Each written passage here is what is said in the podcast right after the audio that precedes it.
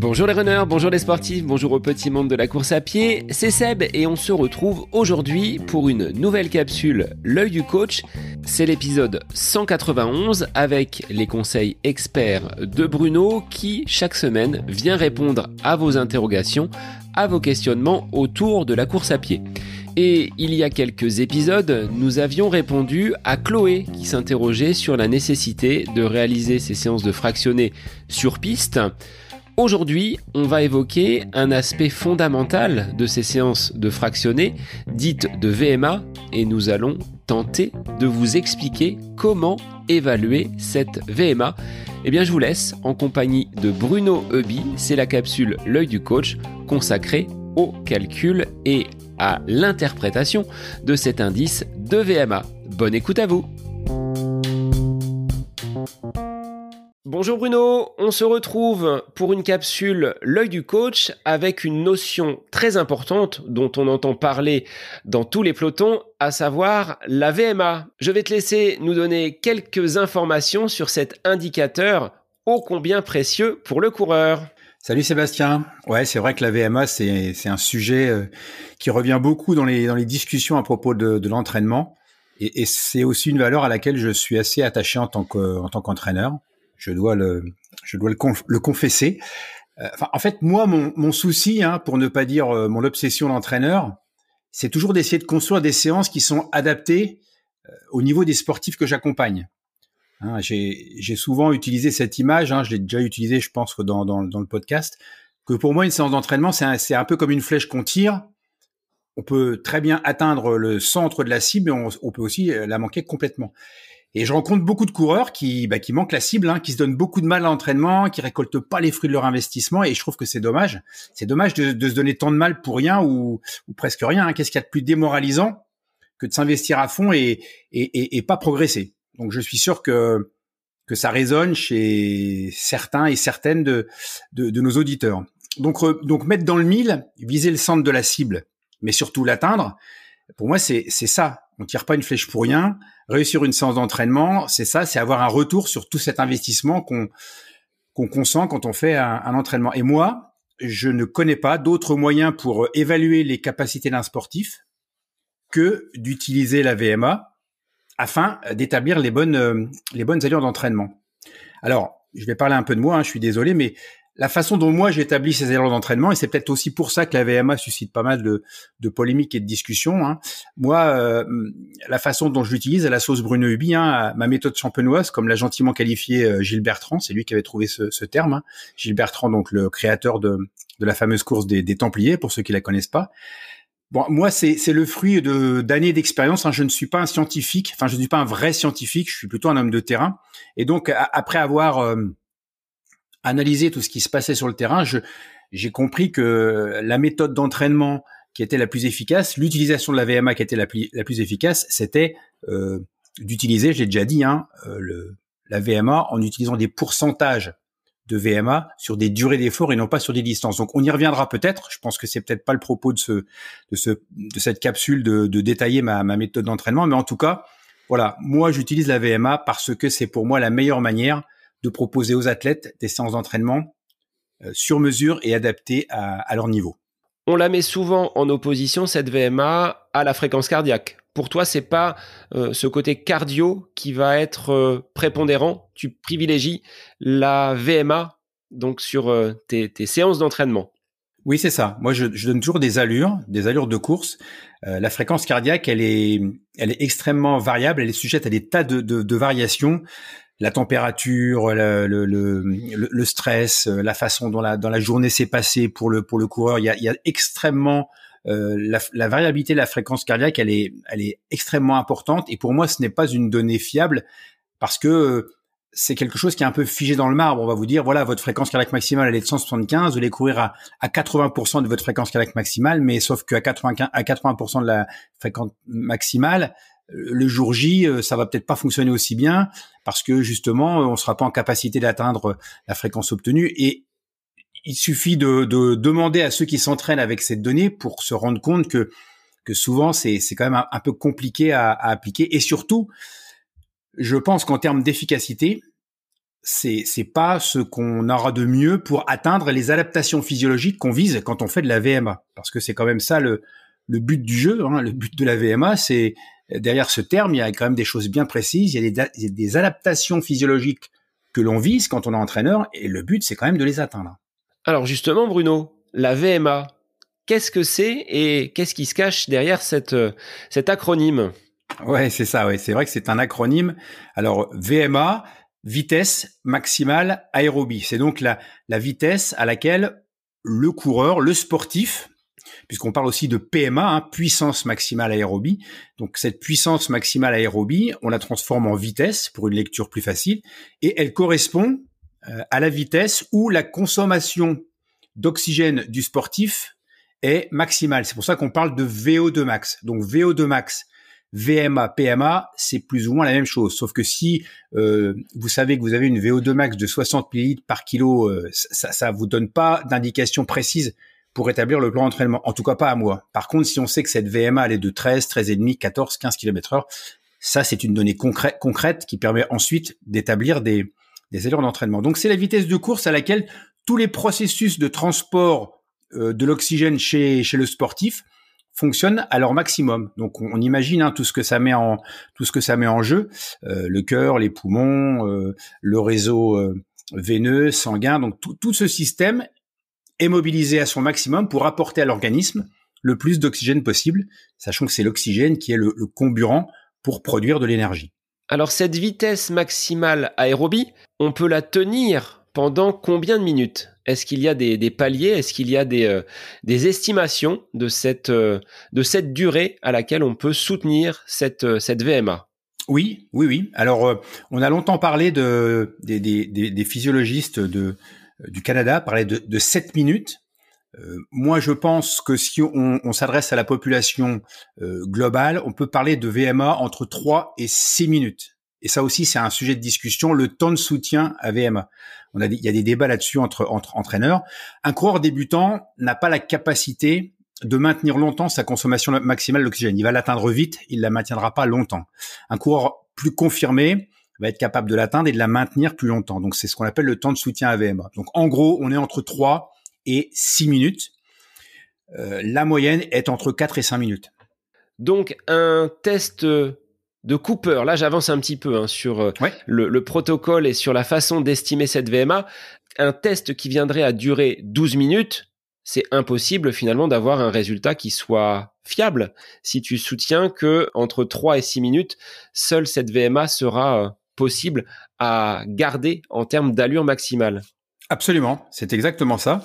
En fait, Cooper, euh, c'est un médecin américain, je crois, euh, qui avait inventé ce test, qui a imaginé ce test sur 12 minutes pour euh, pour évaluer en fait les les soldats, les, forces de l'armée de l'air aux USA. C'est vrai que ça permettait d'avoir une indication très précise sur leur capacité à soutenir un effort pendant 12 minutes. Mais la VMA ne doit surtout pas être évaluée sur 12 minutes. Sur 12 minutes, on, va évaluer d'autres choses. On va évaluer euh, euh, une part de VMA, mais aussi une part d'endurance aérobie. Donc, on n'est pas du tout dans des données qui vont nous servir dans, dans l'entraînement. Alors, pour simplifier, je vais peut-être euh, aller au-delà de la question suivante. On a, on a utilisé le demi-cooper sur 6 minutes. Alors, très pratique à utiliser, hein, 6 minutes, puisqu'on multiplie par 10. Vous courez 1000 mètres en 6 minutes, ben, votre VMA est 10. Vous courez 1200 mètres, votre VMA est 12. Très facile à calculer. Sauf que moi, je, je, je, pense, et je l'ai constaté sur le terrain, que euh, très peu de coureurs sont capables de soutenir, de tenir leur VMA pendant 6 minutes. Donc le demi-cooper, c'est pour moi trop difficile.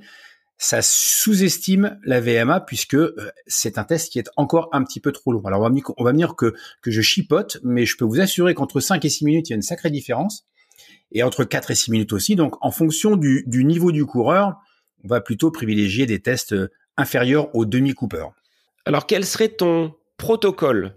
Bruno, comment tu euh, mets en place un, test de VMA Est-ce qu'il se fait sur piste? Est-ce qu'il se fait sur tapis? Est-ce qu'il se fait en nature? Comment on peut optimiser cette euh, bonne analyse pour être au plus proche de notre VMA Alors l'idéal, les meilleures conditions d'évaluation de la VMA sont pour moi euh, le test VAMEVAL. Donc c'est un, un test progressif, on appelle ça un test triangulaire, c'est un, test progressif où la vitesse euh, augmente d'un demi-kilomètre heure toutes les minutes. Et le but de, ce test, c'est que le coureur soit en mesure d'atteindre la plus haute vitesse possible, sachant que la, dernière vitesse qu'il est capable de soutenir, puisqu'on lui impose le, rythme de course, la dernière vitesse qu'il est capable de soutenir correspond à sa VMA. Sauf que le 20 méval, ça nécessite une piste, ça nécessite un plot tous les 20 mètres, ça nécessite une bande son avec des coups de sifflet puisqu'on va imposer la vitesse aux sportifs. C'est donc très lourd. Et moi, je suis très attaché à la faisabilité. Donc, euh, dire que l'AVMA s'évalue avec un Vameval, oui, c'est parfait, c'est très bien, sauf qu'on n'a pas toujours ça à sa disposition. Si on l'a, tant mieux. Utilisons le Vameval, qui est pour moi l'outil le plus précis. Sinon, pour être pratique, puisque je disais tout à l'heure que la VMA, on la tient entre 4 et 6 minutes. Moi, j'aime bien, enfin j'aime bien, je fais pratiquer euh, aux gens que j'entraîne à distance et qui n'ont pas les moyens de l'évaluer par un 20 éval, ce que j'appelle le VM5, donc vitesse maximale pendant 5 minutes. Donc on demande aux coureurs de courir à la vitesse la plus rapide possible et régulière pendant 5 minutes. Sauf que ce test qui est extrêmement pratique à mettre en place, on peut le faire n'importe où, n'importe comment, on a quasiment besoin de rien, nécessite d'autres capacités, notamment la capacité de gestion de l'effort. Et là, du coup, on n'est pas aussi certain que la VMA soit bien évaluée. Mais ce côté pratique fait qu'on peut quand même le, proposer à n'importe quel coureur euh, sur la planète. Et ça, ça a quand même un, sacré avantage. Donc ce, petit côté un peu négatif de de sous-estimer la VMA ou de la surestimer parce que ça, ça demande une gestion de l'effort, c'est gommé par le côté pratique. Est-ce que l'on réalise un échauffement au préalable ou est-ce que l'on part à froid? Pour le Vameval, je crois qu'on part vraiment sans avoir réalisé d'échauffement et ça augmente puisque les, premiers paliers sont très très lents. On va augmenter d'un demi-kilomètre heure, tu le disais euh, tout à l'heure. Pour un test de 5 minutes où il faut être en action et au maximum de ses capacités, un échauffement est peut-être euh, bien au préalable. C'est ça, un échauffement est recommandé et même et même indispensable. Donc, donc moi, dans les stages que, que j'organise hein, où euh, on, propose un vaméval sur sur piste, euh, j'ai créé une bande son où on commence à 5 ou 6 km heure parce que euh, moi j'ai des sportifs de, de tout niveau, hein, quelqu'un qui a une VMA de 12 et si on commence si on lui demande de commencer à 8 ou 9 km heure ou à 10, c'est trop dur. Donc on peut commencer le vaméval à des, à des vitesses plus, plus lentes, hein, 5-6 km heure, c'est presque de la marche, mais ça permet aussi aux sportifs, aux coureurs de, de se mettre dans le bain, de comprendre le système, de d'être à un plot à chaque bip sonore, et donc ça lui permet aussi de se, de se familiariser avec la, la méthodologie. Concernant le, le VM5, oui, échauffement, comme pour une séance de VMA, quelques accélérations. Moi, je recommande vraiment de faire les accélérations à la vitesse à laquelle on pense réaliser son test, parce que quand on fait un test VM5, on va pas se lancer comme ça à l'assaut des 5 minutes sans savoir. Il faut quand même qu'on ait une, certaine idée euh, de sa de la, vitesse, de la VMA qu'on a. Hein. Donc euh, pas facile, me direz-vous, quand on en a aucune idée. Oui, bah là du coup, euh, on y va un peu à tâtons. Hein, c'est pas très grave. Mais alors ceux qui, qui veulent connaître le, le protocole complet, tapent test VM5 Bruno Ubi et, et, tomberont sur une page de mon site internet où le protocole est vraiment détaillé complètement. On peut faire le test sur 5 minutes. On peut aussi transformer ce test et le faire euh, sur piste en distance. Donc là, du coup, les 5 minutes ne représentent pas la même distance pour tous les coureurs. Un débutant va par, exemple faire 800 mètres. Un, coureur aguerri va faire 1200 mètres. Un coureur de haut niveau va faire 2000. C'est pour ça aussi que pendant longtemps, on a dit, bah tiens, on, évalue sa VMA sur un 2000. Bah oui, quand on est athlète de haut niveau, oui, mais, mais pas pour tout le monde. Donc euh, voilà. Mais tout ça, c'est expliqué sur la page du site internet et on peut faire le, test sur piste, en dehors de la piste, en durée ou en distance. C'est très accessible, c'est très facile à mettre en place, mais il faut s'échauffer effectivement. Donc je remettrai le lien pour que les auditeurs puissent aller derrière ressortir une valeur parce que à l'issue de ce test, alors on le disait tout à l'heure, hein, pour le semi-cooper, c'est relativement simple. On fait 1 km 2 en 6 minutes, on multiplie par 10, on obtient sensiblement sa, sa VMA. Pour le test de 5 minutes, c'est peut-être un calcul un petit peu plus savant à mettre en place pour ressortir cette, euh, cette VMA, mais vous trouverez donc le, le lien dans les notes de cet épisode. Alors, une fois qu'on a cette euh, valeur estimée, Bruno, comment on va l'interpréter? Qu'est-ce que l'on peut faire de cette euh, VMA toute neuve, toute belle? Il n'y a plus qu'à maintenant savoir euh, quoi en faire. Ouais, c'est ça. Et là, je dirais pas que c'est le plus dur qui commence, mais mais presque. Euh, parce que c'est là donc c'est ce, à quoi je, faisais allusion tout à l'heure, c'est l'utilisation de, cette donnée. Hein. Moi, à titre personnel, j'établis le contenu des séances d'entraînement toujours en me basant sur des durées d'effort et j'applique à ces durées d'effort des pourcentages de VMA, c'est-à-dire l'inverse de ce qui se pratique dans 95 pour ne pas dire 99% des plans d'entraînement que je vois que je vois passer un peu partout, où on applique des pourcentages de VMA à des distances. Ce sont ce sont ces euh, ces valeurs qui servent à établir les programmes les programmes d'entraînement et c'est une erreur. C'est une erreur. Hein. Euh, je m'explique. Une distance peut représenter du, du simple au double en, en, en termes de temps d'effort. Hein. Je vais prendre un, un, exemple si tu, si tu me permets on prend une exemple, une séance classique, hein, 20 fois 200, 10 fois 400, comme on en voit, comme on en voit beaucoup. Euh, un coureur débutant sur un, sur un, sur une séance de 20 fois 200, disons qu'il a une VMA entre 11 et 12 km heure, il va mettre une minute pour faire 20 fois 200. Le coureur confirmé va mettre 40, 45 secondes, et puis le coureur élite, lui, va mettre 30 secondes pour faire des 200 mètres. Donc imaginez que 20 fois 200, on applique cette séance à tout le monde, à tout le groupe, c'est 20 fois une minute pour le coureur débutant, c'est 20 fois 30 secondes pour le coureur élite. C'est-à-dire que pour la même séance, c'est deux fois moins de temps. Donc on va demander au coureur débutant qui a moins d'aptitude à courir vite de courir le double du temps à la même intensité que le coureur confirmé, qui lui optimise son potentiel. Euh, c'est pas possible. Qui peut courir deux fois plus longtemps à la même vitesse? Personne. Même Eliud Kipchoge ne, ne, ne peut pas. Hein. Et, et pire, c'est la double peine puisqu'on veut lui demander de courir deux fois plus longtemps.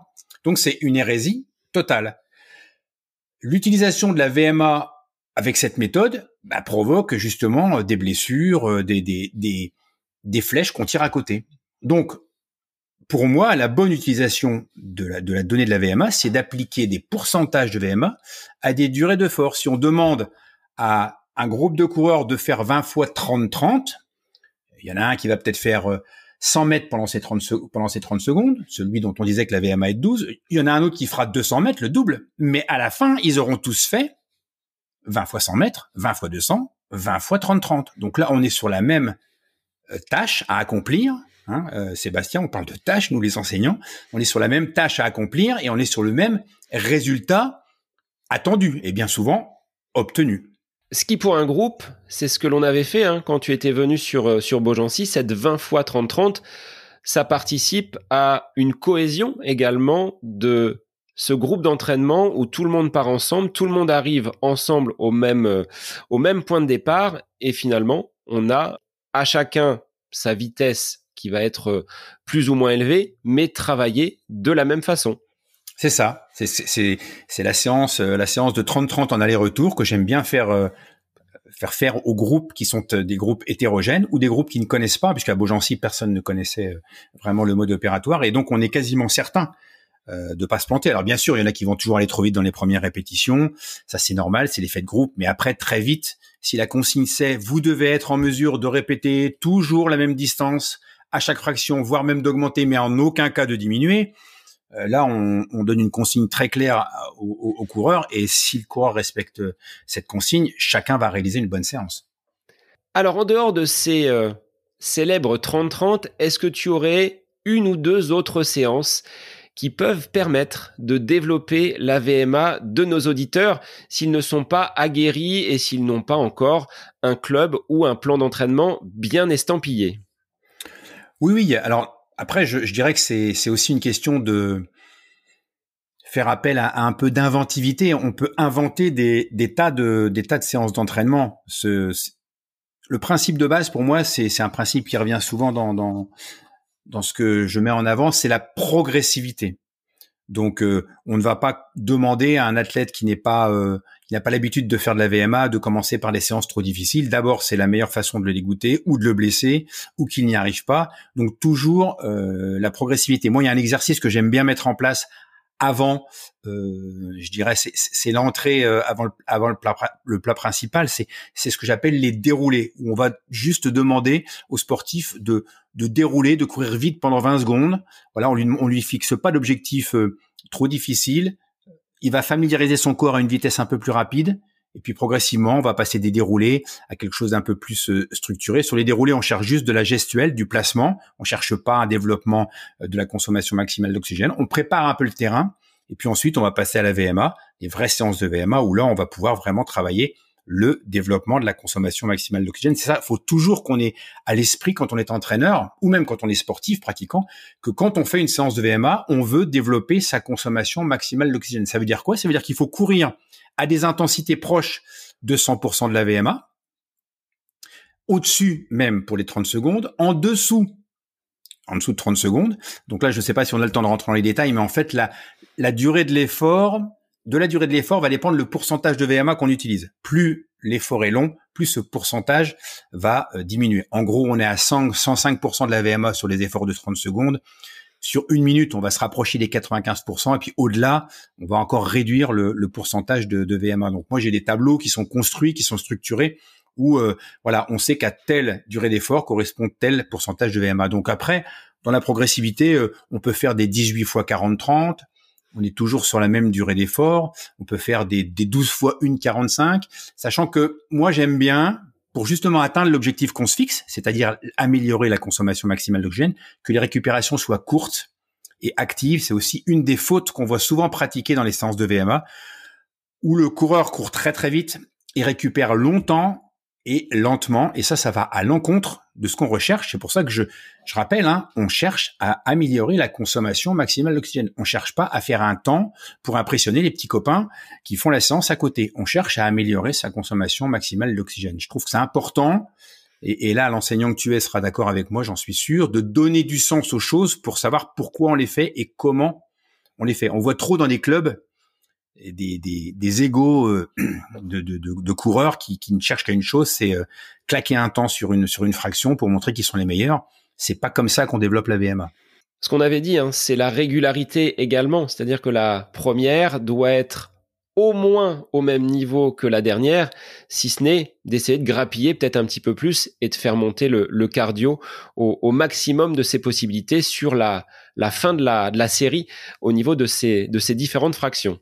C'est ça. Et là, ce qui intervient comme outil d'évaluation et de mesure et qui est très intéressant, c'est la fréquence cardiaque. C'est-à-dire qu'il suffit de regarder la courbe de fréquence cardiaque de la séance pour savoir si elle est réussie ou pas. Et là, la fréquence cardiaque est un outil très intéressant d'analyse de la séance. C'est pas la fréquence cardiaque qui va me dire à quelle vitesse je cours, mais elle est un indicateur de euh, la façon dont l'athlète a, a, réussi ou pas sa séance. Si elle chute, hein, euh, une une courbe de fréquence cardiaque de VMA, c'est comme une sinusoïde.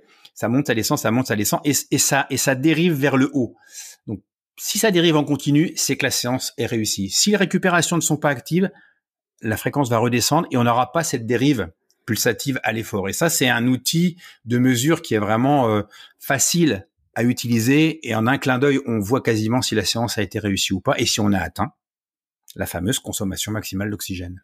On peut renvoyer, Bruno, les auditeurs à notre épisode sur la dérive cardiaque. On l'avait justement précisé avec des exemples donc très très concrets.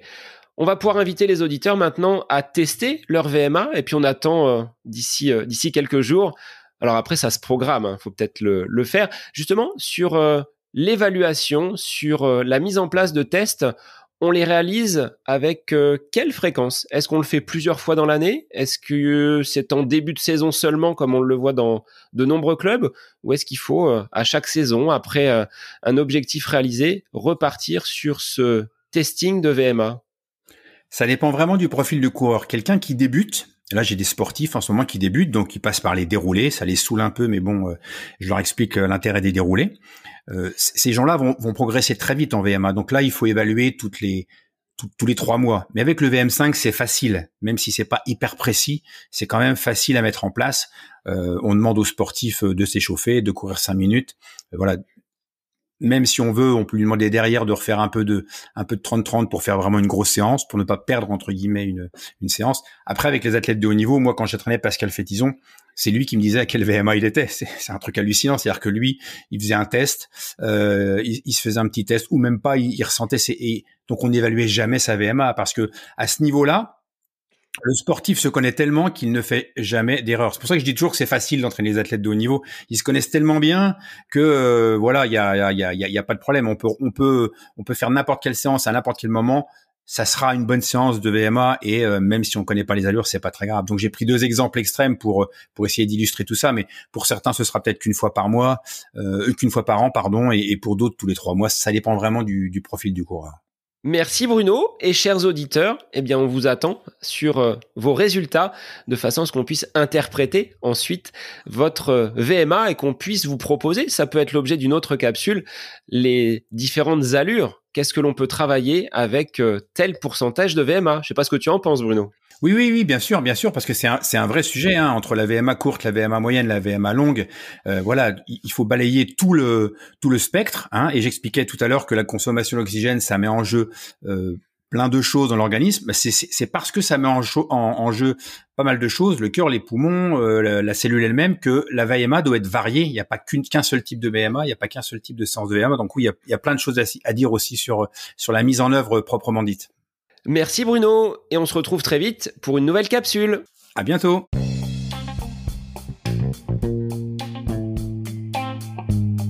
Cette capsule L'œil du coach avec Bruno Hubi est désormais terminée. Merci à vous pour votre écoute, mais aussi pour vos retours sur ce format d'épisode un petit peu plus court. N'hésitez pas à nous transmettre vos questions, vos interrogations via les différents réseaux, Facebook et Instagram. N'hésitez pas à nous soumettre vos idées d'épisodes pour de prochaines capsules. Belle semaine à vous